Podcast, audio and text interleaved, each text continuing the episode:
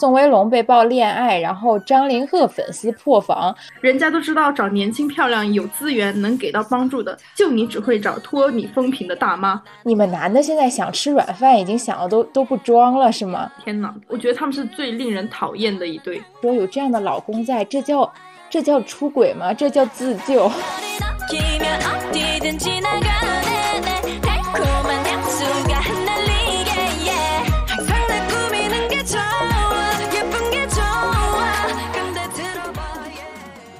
大家好，本期是蓝莓酱和跳跳糖的第四十三期，我是 Helen。Hello，Hello，大家好，我是你们的朋友 Tracy。嗯，本期有两个特殊点，第一就是哎，大家已经发现了，只有两个人打招呼，就是本期是我们久违的一期两人局，而是我和 Tracy 两个人。Yeah，因为今天小兔他请假了。哇！我发现我才是我们节目那个唯一获得全勤奖的人，给我加钱，给你 加钱，给你涨钱。然后第二点呢，就是在前几期中，其实我们也有说明最近的状态，可能赶上水逆刚刚结束，哎，结束没？好像还没有，还没有 结束吗？就是在这个水逆期，我们几个人的状态都非常的荡，然后就想改变一下这种。气压，所以我们就杀回了内娱，就是聊回了我们的内娱话题，打算呃放轻松来嘴一嘴啊，来八卦一下。嗯，所以今天就是一期吐槽局。因为之前我们为什么前三期都没有做，是因为确实大家会发现最近的内娱真的很无聊。但是你说，哎，你要做的话，咱们无聊中也有一丝波澜。对的，这张嘴它是停不下来的。今天我们要说的就是内娱赘婿大赏，这个话题的开启，就是因为我们看到了最近一个很好笑的娱乐新闻——宋威龙的塌方事件。对，因为宋威龙就是被爆出谈恋爱嘛，而且女朋友不是一般人，是上海影视传媒 CEO 的女儿。上海影视传媒呢，又是他宋威龙最近主演的两部男主剧《相思令》和《七根凶简》的呃出品公司。之前跟于正打官司解约，其实还沉寂了蛮久的，因为他在于正手底下其实也演了男主剧啊，这种就是还挺风光的。但是中间就有一段时间没有怎么出现。对的，然后现在感觉是资源又开始起飞了，已经是的。他最近资源都还蛮好的，包括之前他跟张新成还有那个谭松韵他们那部剧也算是小火了一下嘛。对，就是他那个时候应该是在跟于正解约之前吧，那个火了之后就消失了，感觉中断没有任何作品出来。嗯，对的，对的。所以这一次其实这个消息放出来。虽然不是什么好消息，但是对于他的那个热度来讲，哎，又给他拉回来一点，大家的关注度可能又重新回来一些。对，因为在这个事件上面，巨好笑，对他的那个杀伤力，哎，没有什么，就是大家对于他的这个支持度也好啊，包括路人的无人伤亡情况也好，哎，都是没什么的。最重要的是这件事情下面破防的是张凌赫的粉丝，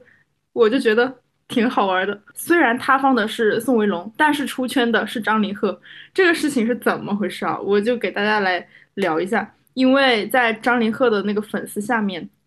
下面就有评论说啊，不争气的，人家都知道找年轻漂亮、有资源能给到帮助的，就你只会找托你风评的大妈，真的救命！然后在这个帖子下面就发了非常多附附和并且顶帖的人。当时就很震撼，就立刻分享给海伦姐还有小兔，就哇！我关注到这个是因为他上了热搜，就是有一条很离谱的热搜，是对啊，是宋威龙被曝恋爱，然后张凌赫粉丝破防。我当时看这个，我当时看了这个热搜，就是百思不得其解，所以我就真的点进去看了，因为。就是张凌赫和宋威龙本身就八竿子打不着嘛，另外是被爆恋爱的是宋威龙，张张凌赫粉丝破防什么呢？就是我觉得首先不论这个这个热搜啊，你说是张凌赫的对家买来黑他的，还是说是真的是粉丝自己无意中就是贡献了一些热度给顶上去的，我都觉得能把这两者联系在一起就已经思路很清奇了。就是而且就像你刚才念的那条评那个。评论，就是真的会有人猜去在意去对比你们这些男艺人谁的嫂子不行，不够富二代，不够有钱，不够有资源。然后我就很想说，是那这个社会每天在哄骗我们女孩子，什么你要独立赚钱，你要做独立女性，你要貌美，同时又要平衡家庭、生孩子、做家务，但是。你们男的现在想吃软饭，已经想的都都不装了，是吗？我其实当时第一反应就是乐呵了一下嘛，但你又再仔细一看，我我会觉得对女性的恶意也太大了吧？就我们暂且都不提，就是白鹿这这个演员，或者是其他的，就包括宋威龙他的那个嫂子，就我在我看来，他们当然都是很好的嗯女明星嘛。可是这种无形的对比。你就会觉得天哪，原来大家现在在关注这些，难道不应该关注男明星不守自己的难得，不好好搞事业，在这里给我谈恋爱，不应该鞭策一下他吗？然后开始对比嫂子，关键是在这个评论下面有很多人就是骂白鹿嘛，就可能这不满意那不满意，但他在骂的时候，他就一边不承认，一边又不想，就是啊不想我们哥哥谈恋爱，然后说他，可是你在讲的时候。你就已经无形之中就承认了他的存在啊，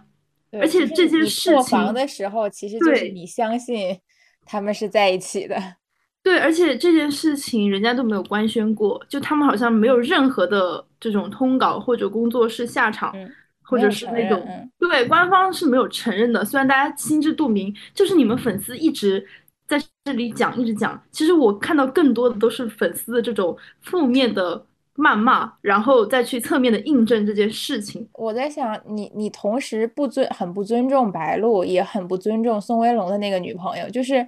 人家两个谈恋爱，可能就是纯纯的两情相悦啊。你在这里对比什么资源呀、什么财富啊、实力这些，凭什么？那我是 CEO 的女儿，我就是来给你吸血的吗？对呀，就就是在在他们的，你很难在他们的脑回路上发现一些。你能认可的东西，嗯，那讲到张凌赫的话，我其实想先跟你讨论一下，就是他的这个出圈，对出圈情况，因为他其实是在《苍兰诀》之后，算是热度小起了一波嘛，但是也没有到那种大爆程度，所以说，呃，粉丝就是亲切的哎称他为林帝，因为应该不是，我感觉这应该不是粉丝称，这应该是黑称。哦，对不起，干嘛黑粉也是粉？对，我觉得有可能应该是黑成，因为现在粉丝不会太承认自己家艺人、自己家哥哥是带爆这种，就是他已经变成了一种嘲讽的意味。哎，但是我看那个虞书欣好像有回复自己的粉丝，有这么回复过，就是说啊，林地干嘛干嘛的，所以他的粉丝应该也很讨厌虞书欣，笑死。有大家的粉丝流量的粉丝们都是互相讨厌的。啊，确实，如果他们没有这种互相讨厌的情况，他们也没有流量了。我觉得这种恨意在无形之中也给他们带起了一一些波澜。对，嗯，但是感觉张凌赫目前就是好像已经又被踢出了带爆行列。嗯，是的，因为他去谈恋爱了，他已经不配在这个行列里面跟其他男明星所媲美。对，一个是他去谈恋爱，然后还有一个是就本来。之前《宁安如梦》的，就是我感觉《宁安如梦》是一片看好的状态，但是在《长月烬明》播了之后，由于白鹿的口碑、路人口碑受到了很大影响，导致《宁安如梦》之前爱奇艺有发过预告，就是说要空降的时候，其实，呃，反正当时我在 B 站打开啊，或者在哪里打开，基本上都是在炒，就是风评出现了极大的反转。嗯，对的，对的，因为感觉。白鹿的这个事业走向也是在《长月烬明》以后吧，他好像是，嗯，这部剧的风评蛮差的，就给他拉回去了。我感觉是可能是他综艺上多了以后，那种电视剧的灵气。但是这当然是我自己的看法啊。如果有白鹿的粉丝，就是轻轻喷，咱们就是浅浅的说一下，因为我会感觉他好像以前那种劲儿，就是。削弱了一些，就可能你在《周生如故》的时候，你看到他，你会觉得哇，好水灵，然后他演戏也很努力。可是你在这部剧里面，你明显就会觉得他好像没有那么认真。对，就是他在长月之后，就是路人好感口碑下降的很厉害，因为他本来是一个就是路人好感度还比较高的。小花周生如故，其实路人评价很好嘛，然后当时也吹过一波哭戏啊演技。其实大家普遍觉得，虽然说他在小花里不不是说出挑的第一名，但是大家始终都觉得他是哎形象加成啊演技啊这种综合起来实力都很不错，很看好的。但是在长月烬明播完之后，呃，就是在路人眼里，他的形象出现了极大的反转。嗯，对的。而且感觉可能是因为于正的原因吧，也有这一部分，就给他的那个好感度极大的 往下拉了一下，有一种被对被有一种被捧杀的感觉，就是嗯，可能可能他确实已经到了一线女星的那个地步，可是我会觉得啊，就比如说。有一天，你你不会听到杨幂真的在嗯什么地方说我是一线，但大家都知道她是一线。但是白鹿的这个情况就在于她的老板就是可能会回复别人的时候就特别的拽，就是啊，你看看我们什么咖位，就就是如果你已经明明到了那个地方，就是如果你不讲，其实大家都知道就不会去怎么怎么样。可是你这么一说，你自己的身价就感觉被拉低了，然后嗯。你对他的要求可能本来期待值没有那么高，可是你这么一讲，OK 啊，我倒要看看你一线会怎样。然后紧接着就是爆出谈恋爱了，所以其实，嗯，我我自己觉得他是没做错什么了，但是因为他这种外部因素太多，那你觉得张凌赫就是他能爆吗？他为什么可以出圈？我觉得是不是也有一部分原因在于他的运气？其实他跟。白鹿那个周生如故是一样的呀，就是这两部剧，白鹿的周生如故的那个角色，呃，那个石仪和就是他在张凌赫在《苍兰诀》里的角色长恒，都是人设顶级好的角色。然后只要你演员不是个丑人，然后演技不是那种拉垮到就是大家看着你演就难受的那种，就是你只要正常。演员发挥水平，就所谓的我，我觉得我能接受的正常水平，就是你让我看着你的时候不要跳戏。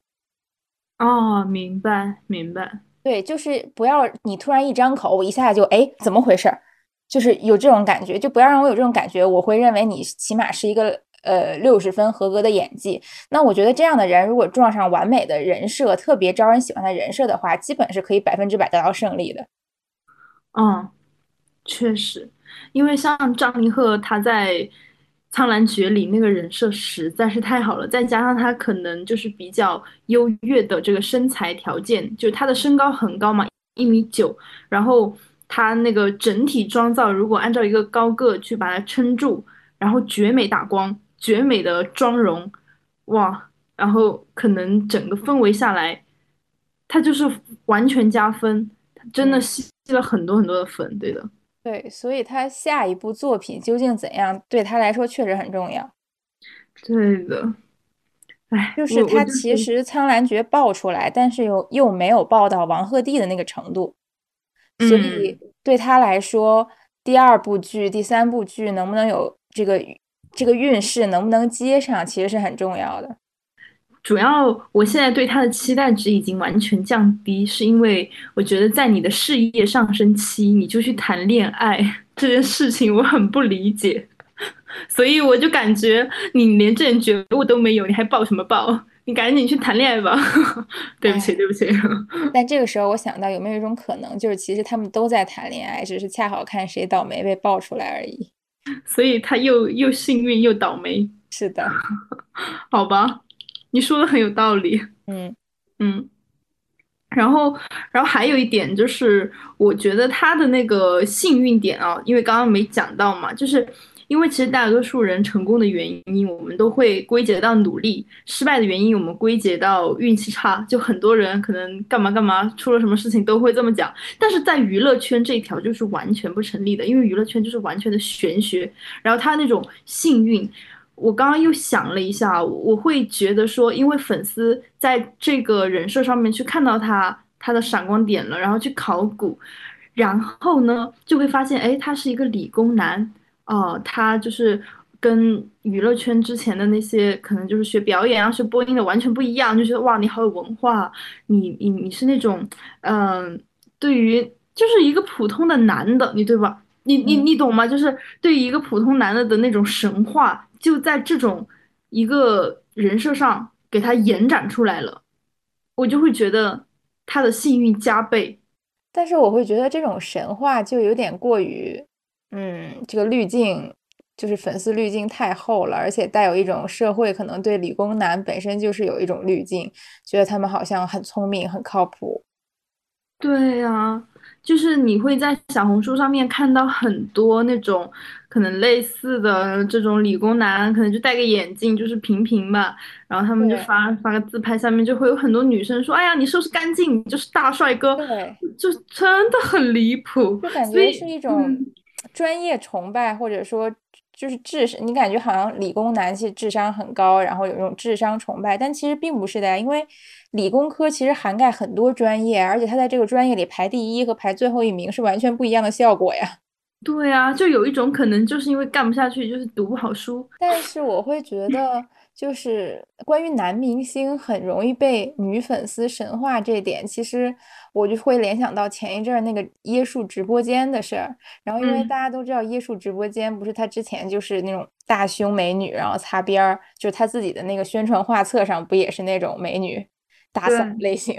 然后然后他后来换被举报啊，被骂呀，然后就换了一批男的肌肉男，然后在那里擦边儿，然后这个口碑呢一下子就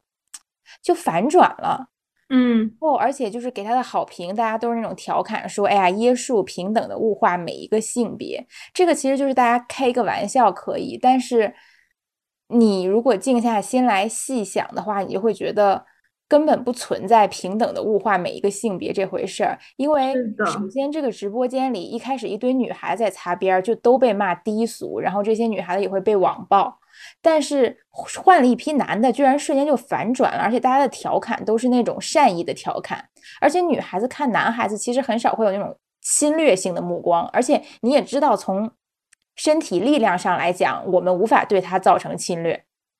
对的，而且他展示的那种男性力量，他不是说那种单纯的，因为我会认为，如果你真的觉得他有一个平等性的话，那么你就应该在这个直播间，你也展示的是女生喜欢看的男生，那是什么呢？就是现在韩国他们那种娇弱的，或者是你在偶像练习生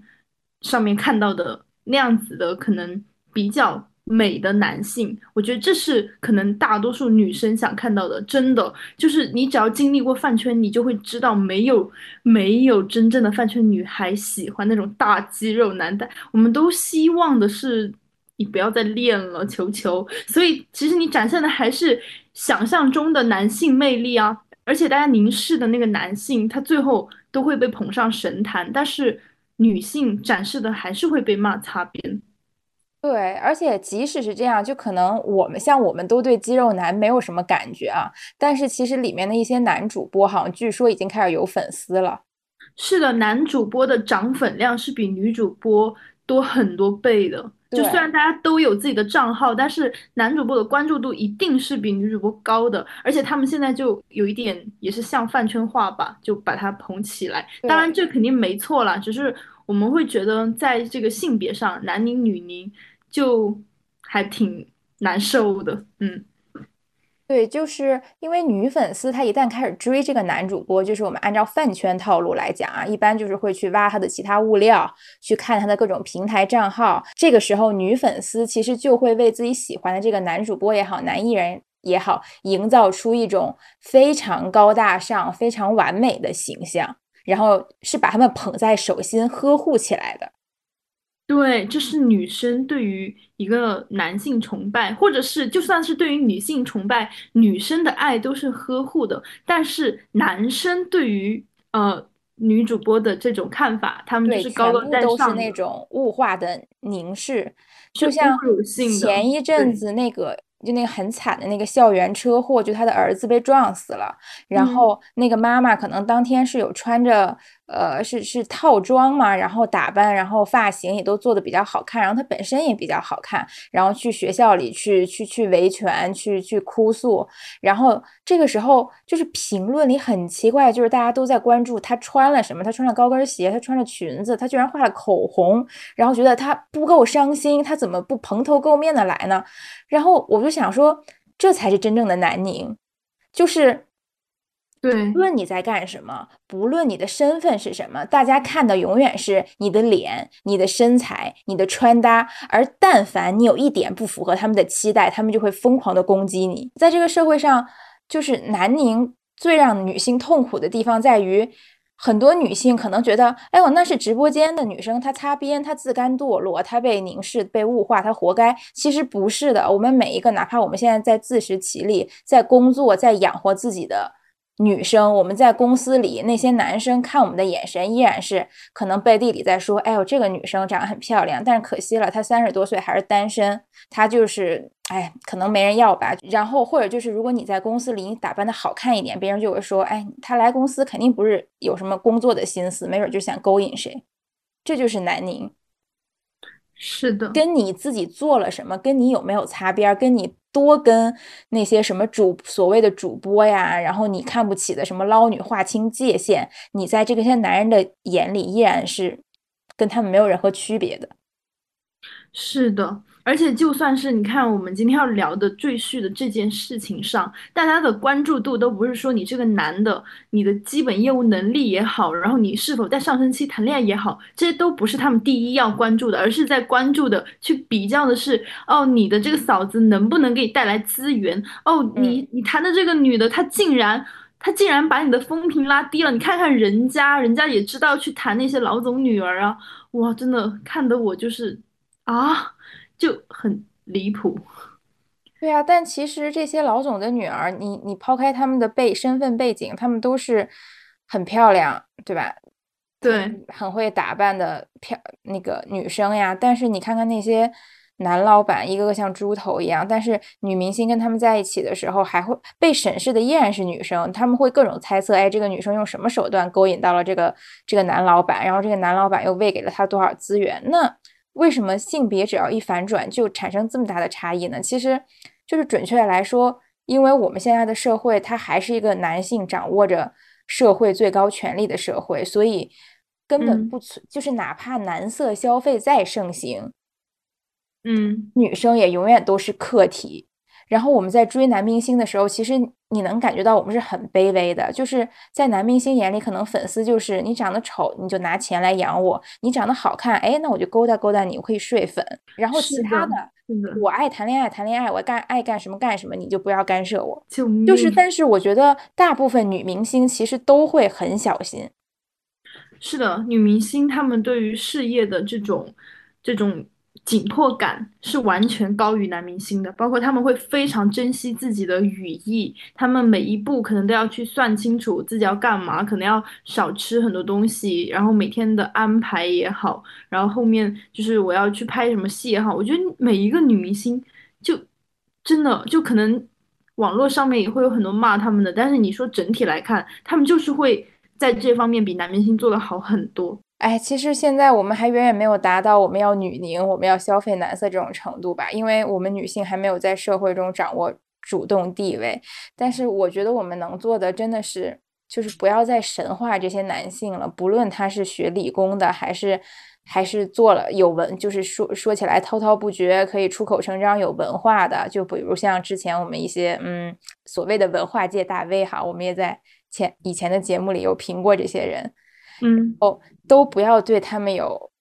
任何光环，就是包括嗯，可能说的不好听一点吧，就可能社会一些特殊职业，就类似于军人啊，然后什么教授啊这些，虽然他在这个群体里面的时候，确实你用宏观的眼神看这个群体，这个群体是很伟大，是在保护我们或者是在对我们社会做很大贡献的，但是你不能把这个神话的东西具具体投射在某个人身上，因为。个体永远是个体，对的，而且个体的差异化你是完全想象不到的，你就要因地制宜，就是具体问题具体分析。对，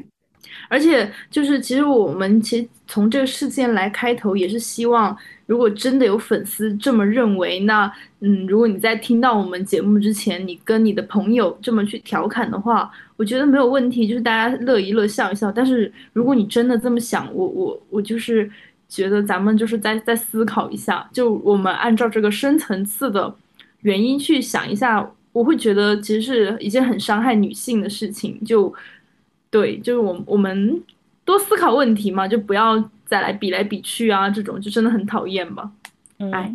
对。而且话说回来，真的就是你们跟谁谈恋爱呢？就是做如果说一心做演员的话，确实你们私下跟谁谈恋爱呢，也不是很想关注。但是要不你俩就一起结伴练练台词呗？就这个《宁安如梦》放出来的片段，两个人的台词就是比谁差。嗯。就我不知道是为了 掩盖他们的台词不好，然后后期特效加了回响，还是怎么回事？然后就整个人效果非常诡异。他俩已经回到了那个原始的那种，就咱们小时候看琼瑶剧，就是那会儿马景涛被调侃，就那种咆哮派演技，就是咱俩正常正常说着，为了表达情绪激动，突然两个人就对喊了起来。救命！你这样讲，我就更想去看了。就这不妨是一种出圈的方式呢。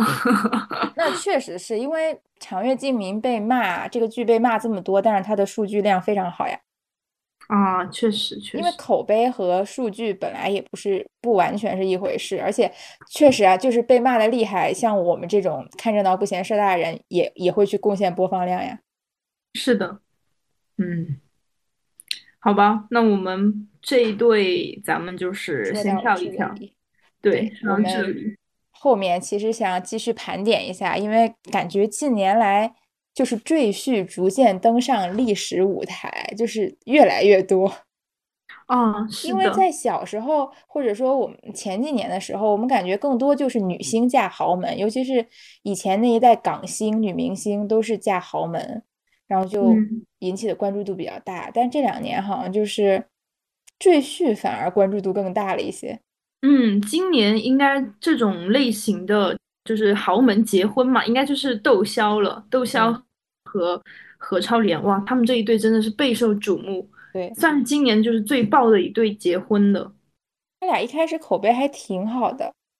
对啊，就整体来讲的话，因为骂声可能比较小，所以感觉这一对成了以后，大家对赘婿的这个态度也发生了一些转变。因为之前的话，可能就是大家都会去推崇一种就是男耕女织的这种观念嘛，就是男的你要在外面搞事业，然后女生你就乖乖在家里面当家庭主妇这种。可是，可是现在我会觉得这个观念的可能慢慢扭转。然后你女性这一方可能对你有很多的，就是自己的资源也好，然后你的财力雄厚，大家都会就是变成一个你你的这种优势。但确实，我感觉现在女性力量慢慢崛起以后，男的哎，他不仅他没有就是说对女性的这种凝视变少了，他对你女生的要求更多了，他会觉得这些都是你该的。我觉得这就很离谱。然后，所以就是我们又说回来，就感觉反正这一对的话，几乎我我我身边的人都会觉得他们俩超级配，对，就没有那种说啊不行不不好的。而且我感觉这一对他们结完婚以后，下面评论区的男士们，哎，可能就会说，哎呀，你看他这样子，他也就是找一个这种，就幻想着自己也可以找到那种白富美。救命！所以其实，在下面我就想要去，我就想跟你聊一聊，就是你觉得窦骁这个人怎么样？嗯，窦骁的话，其实我能说，我还挺克他和何超莲的吗？可以啊，因为我克到他俩，是因为，嗯，就是你有看过那个综艺里面流星流星那一期。啊，户外综艺吧，我没有看过那个综艺，我只看到了那一节 cut，但是我当时一下就磕到了，就是被甜到了。嗯，然后当时应该是何超莲的爸爸赌王就是刚刚去世，然后他们那个节目是在野外看星星露营那种感觉。嗯，当时天空中有一颗流星划过，但是只有何超莲一个人看到了，他就说：“哎呀，看流星！”然后你们看到了吗？你们看到了吗？就问周围的人，但是周围的人都表示：“嗯，没有看到。”那那个节目里还有什么宋轶啊，什么挺多有名的，然后大家都是没有看到，他整个人就很失落，因为他就自己看到了嘛，也没有人跟他一起分享这个喜悦。这个时候，窦骁就悄悄悄贴在他耳边说了一句：“说啊，是你的爸爸。”然后用英文说的，然后他何超莲当时就特别惊喜说：“哦，really 是是是真的吗？”然后窦骁说：“是因为只有你能，只有你看到了。”然后我感觉当时何超莲就要哭了。然后我当时想：“哎呀，那如果是我的话，我真的可能在也会在一瞬间特别特别爱这个男孩。”对，其实就是你会发现你在讲这个情节的时候，如果我们不知道窦骁是谁，我们都不会去想象到他的整体形象。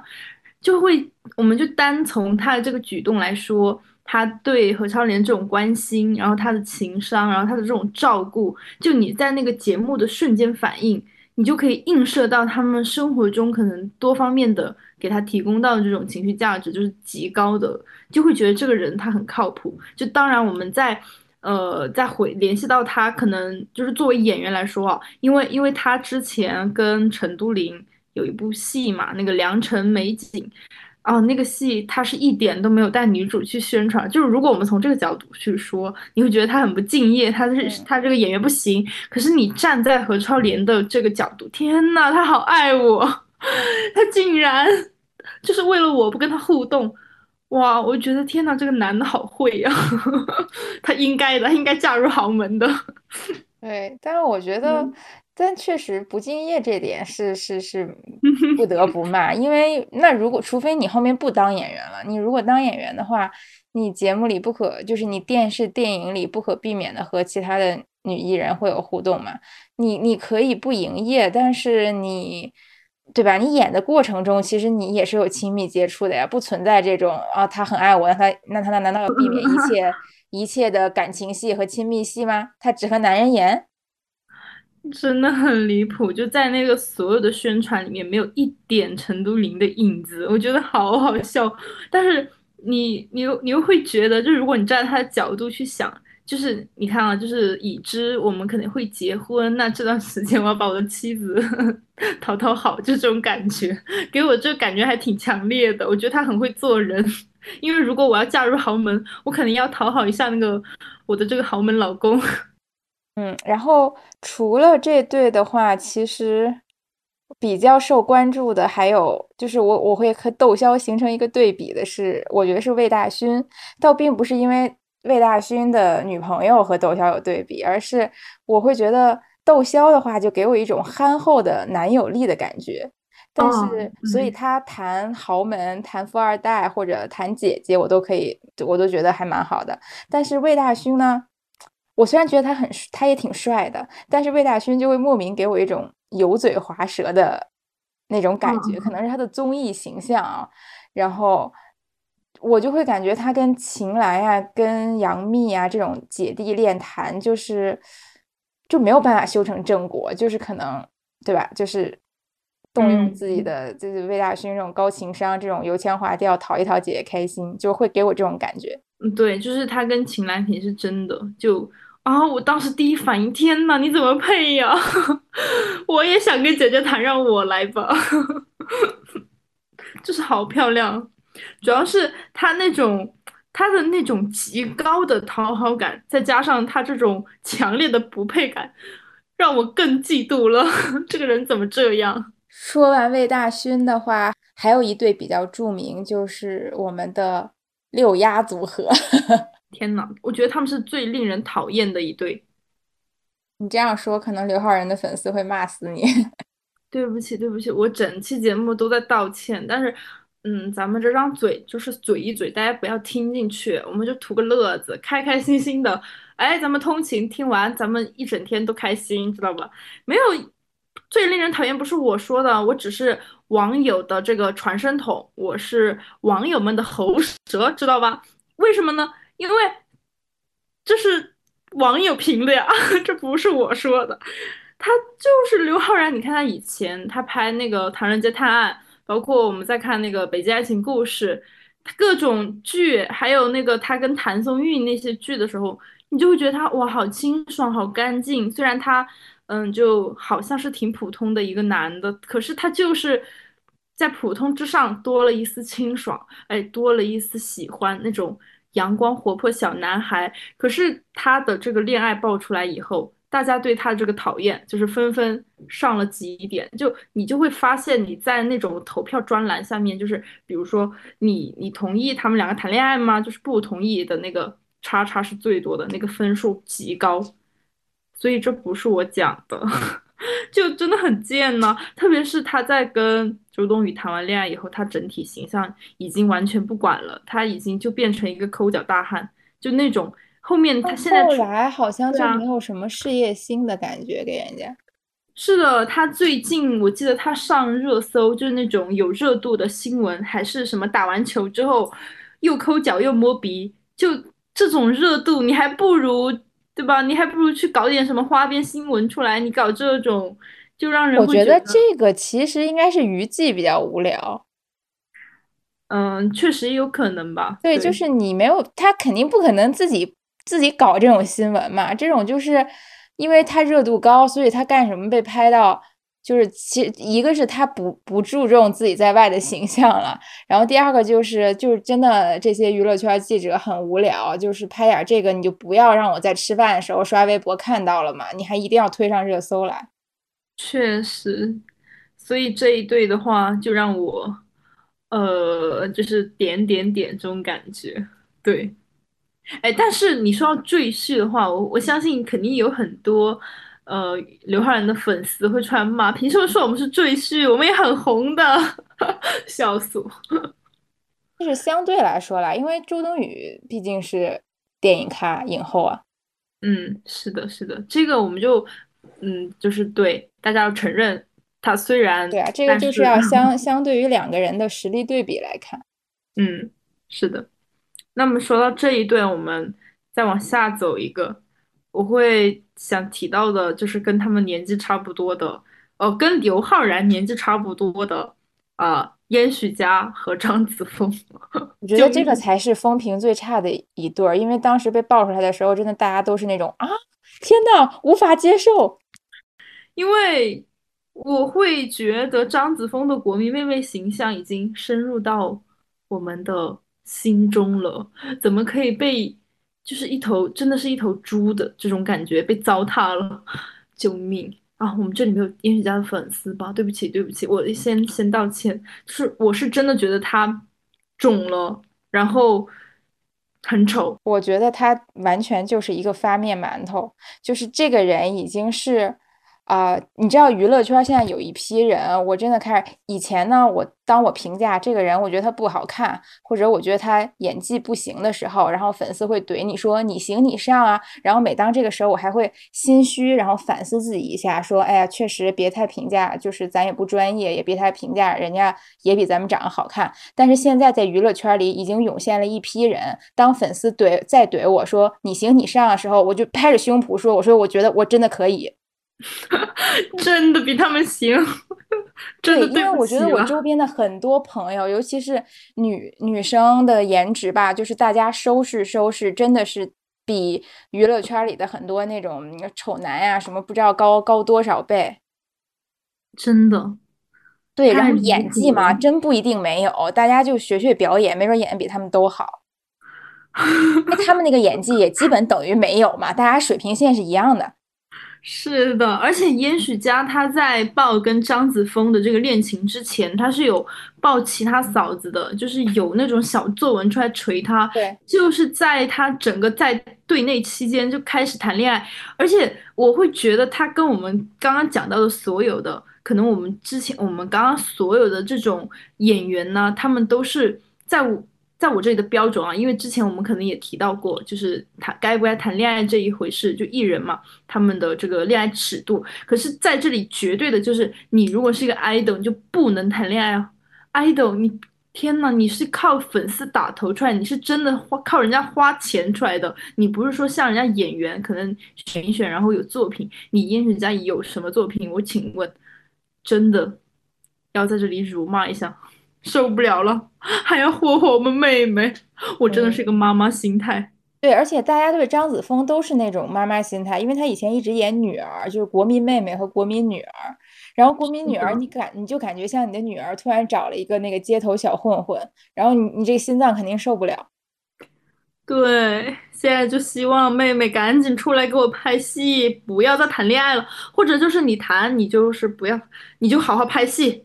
你至少你拍戏。对，我现在对他的要求，哎，算了，咱也不能要求别人，咱们就是希望妹妹不要沉迷恋爱吧。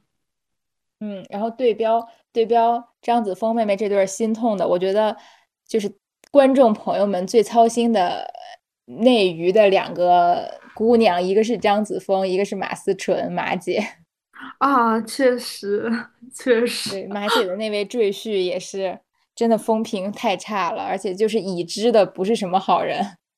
笑死！因为我不就是不是非常了解滚圈哦，但是我嗯，滚圈的朋友有跟我讲，他说，呃，张曼乐的这个形象就是在滚圈里面的老鼠地位。我说，呃，我说，这么这么严重的吗？就就是是连滚圈的人都看不上这个人的时候，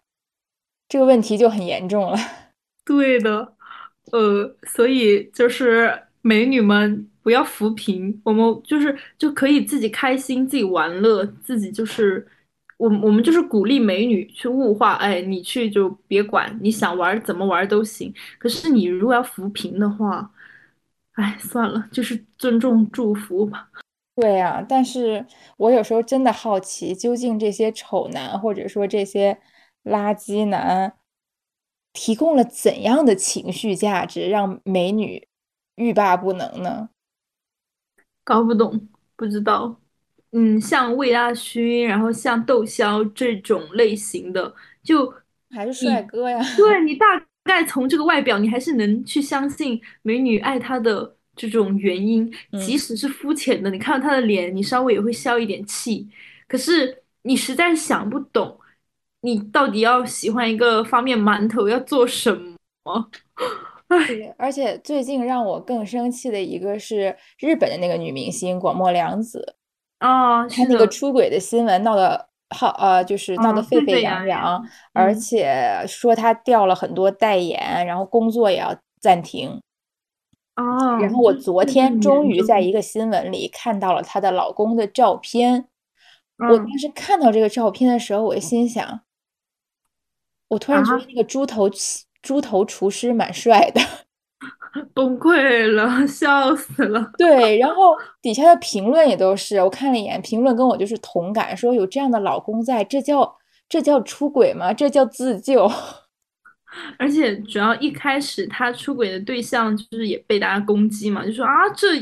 到底在出轨什么？怎么怎么就说他就讲那个男的丑啦，就大概就是这意思。但是又爆出了老公真的很丑，对，然。后爆出他那个照片之后，大家就又冷静下来，我，真的，会笑我我。会觉得那个胖胖的厨师还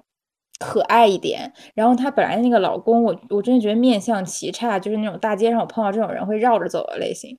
笑死了！对，他长得就像一个融，就是融化了一点点的蜡烛，就是感觉在那个融化的趋势里，但是没完全化，天呐，好贱呐、真的。真的很受不了。而且我还看了说他们家的新闻，就是之前有说过自己婚后生活依然是她在带三个孩子，她老公都不啊，会帮忙，然后她每天还要帮她孩子和老公做便当，然后还要自。己工作很繁忙。然后她老公甚至还会对她说，觉得她生完孩子之后可能就是魔法消失了，意思是在我眼里没有那么有魅力了。少在这里逼逼赖赖的，真是的，你也不管管你我真的觉得自己。很生气。另外就是觉得日本这个社会也太双标了吧，那么多出轨的男男艺人依然在工作，但是女明星就要暂停工作，而且真的也有很多人在骂他。对，我看到，因为他公开道歉嘛，然后下面其实有很多评论，就是讲他这，讲他那。其实总体来说，整个新闻的走向还是对女明星的，就是负面评价会更多一点。我我其实第一反应我会觉得你你干嘛要道歉呢？就是你虽然说你出轨这个事情啊，我觉得他对不起的可能就是他原原来的家庭，就可能我们刚刚在评论别人啊、就是随便嘴一下，就是可能真的就是情感上，我就对不起我的老公没了，可能对不起我的小孩，那干嘛要对大众道歉？我觉得很离谱，而且对这个女性的凝视也太重了吧。就是出轨到底关大众什么事？我我其实没有，我我不太认同，就是说我要向公众道这个歉，并且在他自己的感情生活上，其实只有他自己知道他过得有多不好。而且你嗯。看了这个照片以后，你就会觉得赶紧跑啊！老天呐，受不了。所以有时候不太懂啊，就是为什么养一个软也软饭男，但是还能让他软饭硬吃呢？如果是我有这个财力的话，我不会在家里干一点活儿的。受不了了，就是男的吃男女吃软饭真的有太大差异了。如果如果是女女生这样的话，那骂的还是女生呢。就所以其实不管你这个女生到底有多强，或者嗯是你在各你在事业上多多成功，你最嗯，后如果有这种事情，骂的还是你啊。但如果是个男的，大家就不会这么说。大家对男性的包容度极高。嗯我觉得这嗯还是回到我们前面讲的那个问题，就是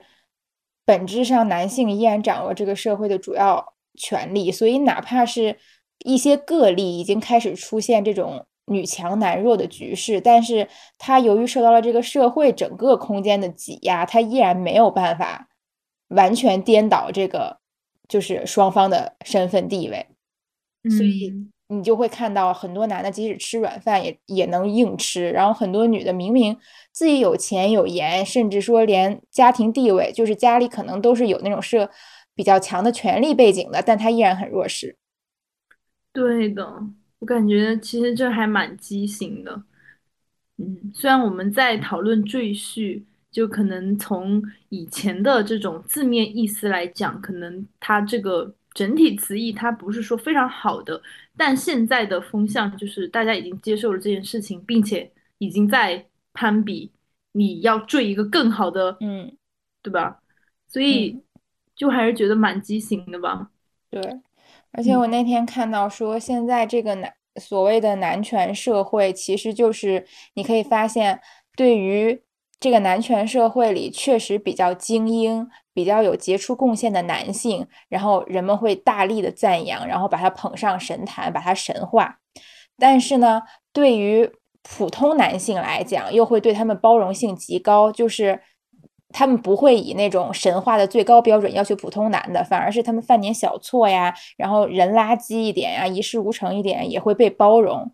但是女性面对的境遇则正相反，就是有杰出贡献的女性其实是被打压的，就是她不会被神化，反而会被打压，会被悄悄抹去姓名。但是，一旦这个女生犯了任何错误，就像之前有那种啊误以为那大爷偷拍的那些事儿啊，包括学术妲己这些事儿，就明明只是个别女生的错误，但是这个错误立刻会被无限倍的放大，然后放大到整个女性。群体。但其实不知道有多少男教授、男学生，对吧？学术这个学学术腐败、学术舞弊，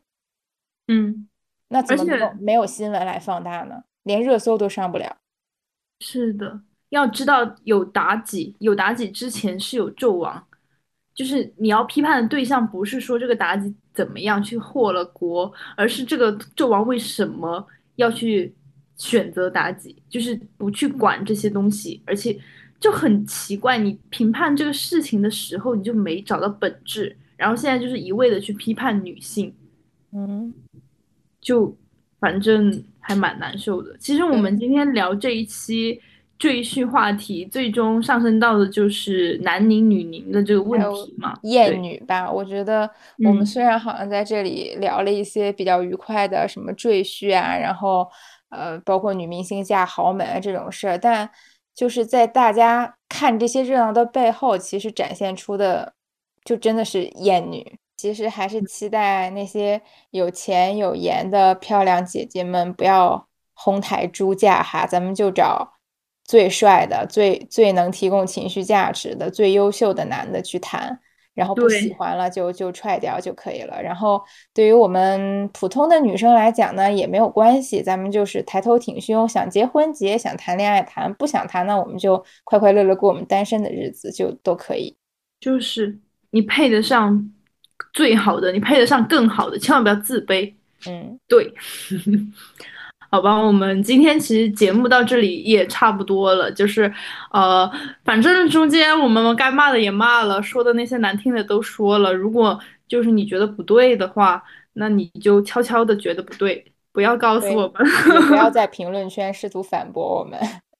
对，如果你反驳的话，你就是好好听一点吧，就是我们很脆弱，我们受不了这些。如果你要攻击我们，我们就会哭。好吧，那我们今天就到这里，然后希望大家就是拥有美好的生活。嗯，对，好，拜拜，这期就到这里，拜拜。